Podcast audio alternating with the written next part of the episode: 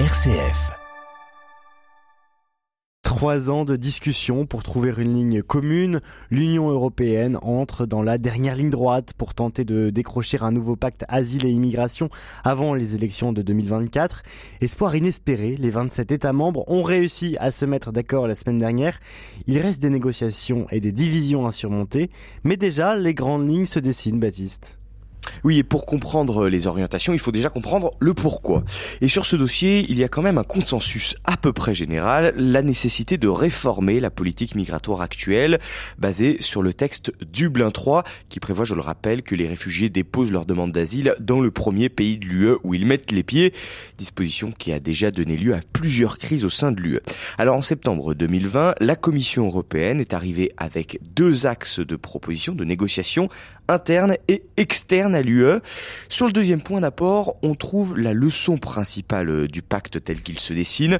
L'Europe se barricade. Camille Lecause est chercheuse analyste au sein du think tank Migration Policy Institute. Ce que l'on a vu néanmoins au cours des dernières années, c'est une tendance de plus en plus à des dynamiques d'externalisation, c'est-à-dire de travailler avec les pays euh, aux frontières de l'Europe, la Turquie et, plus récemment la Tunisie, pour empêcher que les personnes arrivent sur le territoire européen. Et c'est dans ce sens qu'on a l'impression que, que l'Union européenne se réfugie derrière ses frontières. Par exemple, avec cet accord qui a été passé entre l'Union européenne et la Tunisie euh, en juillet, on est quelque part dans une nouvelle étape avec vraiment un accent qui est mis sur la lutte contre les la lutte contre les trafiquants, le travail avec les gardes-côtes tunisiennes pour quelque part empêcher euh, les départs depuis la Tunisie euh, dans une optique euh, qui n'est plus celle d'une approche globale où on travaillerait aussi sur la création de voies légales, du développement économique pour la Tunisie. Voilà et surtout en participant à cette externalisation de la question migratoire, eh bien l'UE se crée elle-même des difficultés en transformant en fait les migrants comme une monnaie d'échange diplomatique. Il y a quelques jours par exemple la Tunisie a rejeté l'accord de l'argent de l'accord euh, qu'elle avait négocié avec Bruxelles, jugeant qu'elle méritait en fait le respect et non la charité, moyen en fait de peser plus fort dans le bras de fer avec l'UE. On voit comment depuis février euh, ce régime qui euh, se caractérise depuis février par une rhétorique de, à la fois raciste, mmh antisémite, utilise ce levier des migrations pour obtenir de l'Union européenne des contreparties et puis aussi un silence sur les violations des droits de l'homme qui, sont faites en Tunisie.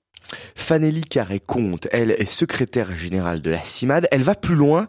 Elle dénonce dans cette externalisation une complicité de crimes. Écoutez de notre point de vue, c'est du chantage hein, qui est fait vis-à-vis euh, des euh, pays limitrophes à l'Union européenne. Des coopérations avec ces pays-là rendent clairement l'Europe complice de ces drames et de ces violations.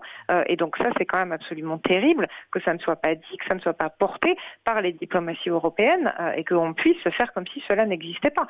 Et Baptiste, que se passe-t-il lorsque les migrants arrivent quand même aux frontières de l'Union européenne? Eh bien alors, le nouveau pacte prévoit une gestion accélérée aux frontières avec une procédure de filtrage plus rapide dès l'entrée. Détaille encore Camille Lecause. Maintenant, sur cette gestion euh, accélérée des demandes d'asile, quelque part, c'est dans l'intérêt de tous euh, d'avoir une gestion accélérée, euh, d'avoir un traitement accéléré des demandes d'asile euh, pour permettre aux personnes de, de, voilà d'avoir une réponse le plus rapidement possible sur leur statut.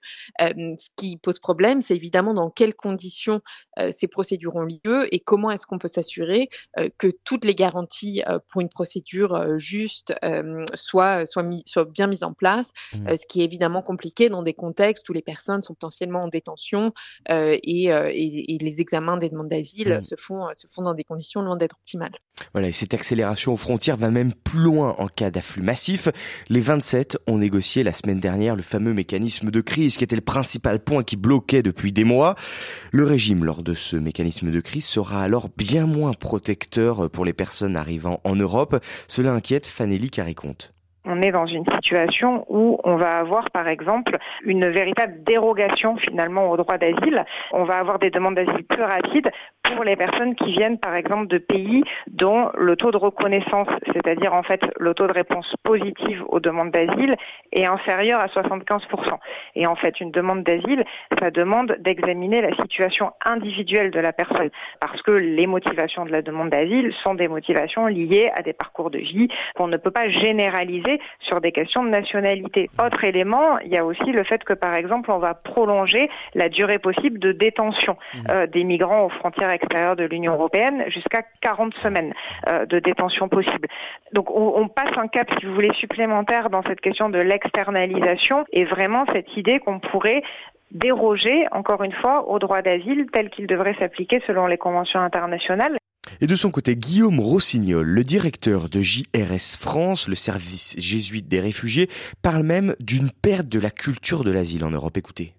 Le droit d'asile, c'est un droit qui est très ancien, qui honore un peu euh, le fondement de nos sociétés, c'est-à-dire euh, fondamentalement des personnes dont euh, la vie ou l'existence est menacée pour diverses raisons et qui viennent chercher la protection. Or aujourd'hui, ce qu'on est en train de faire, c'est dans la mesure du possible éviter de protéger trop de personnes et puis d'autre part de le faire aux frontières de l'Union européenne et non pas sur nos propres territoires, ce qui soulève toute une série de questions, à la fois de respect des droits, mais aussi euh, de vouloir confier à d'autres que nous la prise en charge de ces personnes-là qui sont euh, dans des situations euh, catastrophiques. Et qu'en est-il des migrants autorisés à entrer dans, dans l'Union européenne, Baptiste? Alors pour ceux dont la demande d'asile peut être étudié. On passe donc à la réponse interne voulue par la Commission européenne. Il s'agit du fameux mécanisme de solidarité entre les pays européens, dont le but est en fait d'alléger la charge des pays du Sud. Les accords précédents n'ont pas toujours été respectés, ouvrant la voie souvent à des crises, comme par exemple entre, comme par exemple entre l'Italie et la France. Là, il s'agit donc de formaliser ce mécanisme que Bruxelles peut déclencher en cas d'afflux massif et qui oblige les États à la solidarité. Sauf que les pays auront le droit de refuser d'accueillir des migrants en versant à la place une compensation financière, une échappatoire qui ne satisfait pas Guillaume Rossignol. Je ne suis pas sûr que ce soit une bonne solution de permettre à des États de payer 20 000 euros par personne plutôt que de les accueillir. C'est vraiment un des enjeux de la solidarité européenne et c'est là où le bas blesse, c'est que le mécanisme de solidarité obligatoire, il est vraiment très insatisfaisant. Quand vous regardez les critères euh, selon lesquels une personne pourrait, en rentrant euh, dans un pays, être finalement accueillie dans un autre, ce sont des critères très restrictifs. On parle de critères euh, familiaux, euh, la famille nucléaire, le père, la mère. On ne prend pas en compte les frères et sœurs. On ne prend pas en compte les critères de langue ou de liens sociaux qui peuvent justifier qu'une personne veuille s'installer plutôt dans un pays que dans un autre.